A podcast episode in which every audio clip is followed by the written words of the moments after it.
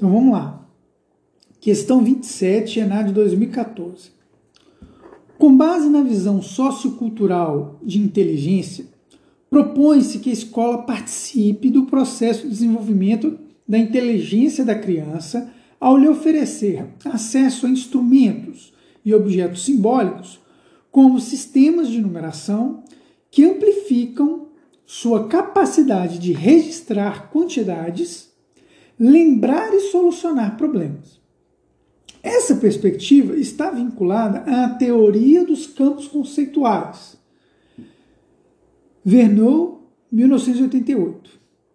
Segundo a qual os conceitos são desenvolvidos num longo período de tempo por meio da experiência, maturação e aprendizagem expressas por esquemas. Então, aqui está no texto de Nunes, Educação Matemática, números e operações matemáticas. Então, está muito claro esse enunciado de como que esse apuramento, esse desenvolvimento da inteligência, né, tá, a matemática ela é fundamental nisso. E como que a perspectiva de desenvolvimento desses, desses instrumentos e objetos simbólicos, ela é de longa duração, né? Então, é um processo longo de aprendizagem. Então, vejamos. A partir do texto acima, avalie as afirmações a seguir. Os conceitos de adição e subtração têm origem nos esquemas de ação de juntar, separar e colocar em correspondência um a um. Correto? Correto. Vamos repetir. Os conceitos de adição e subtração, então, você junta e subtrai, tem origem nos esquemas de ação de juntar e separar. Já, já expliquei. Juntar e separar e colocar em correspondência um a um. Perfeito. Número um, muito claro. Né? Então, item 1, um, beleza.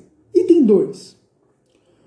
Os conceitos de multiplicação e divisão têm origem nos esquemas de ação de correspondência um a muitos e de distribuir.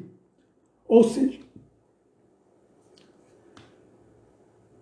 é, multiplicar e dividir, né?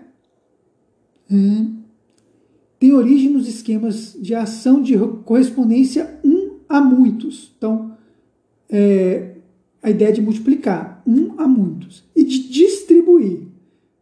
Então, por exemplo, vamos colocar situações, problemas concretos, né? Então, eu tenho lá um, um, um volume de, de, de dinheiro ou um volume de caixas e eu vou distribuir igualmente. Então, eu vou usar divisão. Beleza. É, eu tenho uma necessidade de multiplicar, então vou, a proporção de um para muitos também está correta. Então, o item 1 e 2, perfeito. Estabeleceu os fundamentos aqui da adição, da subtração, da multiplicação e da divisão. Claro.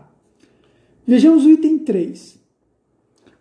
O raciocínio aditivo implica a existência de uma relação fixa entre duas variáveis.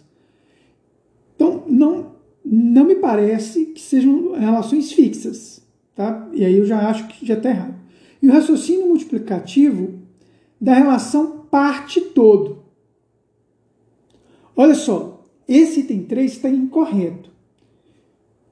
Enquanto eu vou para o outro item, se vocês puderem é, colocarem o que, que leva ao erro nesse item 3, para complementar a minha fala, seria interessante. Tá bom? Então, só repetindo, o item 3 que está incorreto. O raciocínio aditivo implica a existência de uma relação fixa entre duas variáveis. E o raciocínio multiplicativo da relação parte todo. Então aqui me parece inclusive, contraditório com a explicação ah, dita acima, dos itens anteriores. Então, se vocês puderem desenvolver um pouquinho mais isso aí, seria legal, tá bom? É, item 4. A criança consegue coordenar sua atividade teórica com a contagem, quando se torna capaz de resolver problemas simples de adição e subtração. Não me parece correto esse, esse item 4, é, sobretudo quando a gente coloca, pensando lá no, no, no, no enunciado, que fala de um desenvolvimento em longo período de tempo, por meio de experiência, maturação de aprendizagem, é, expressa em esquemas.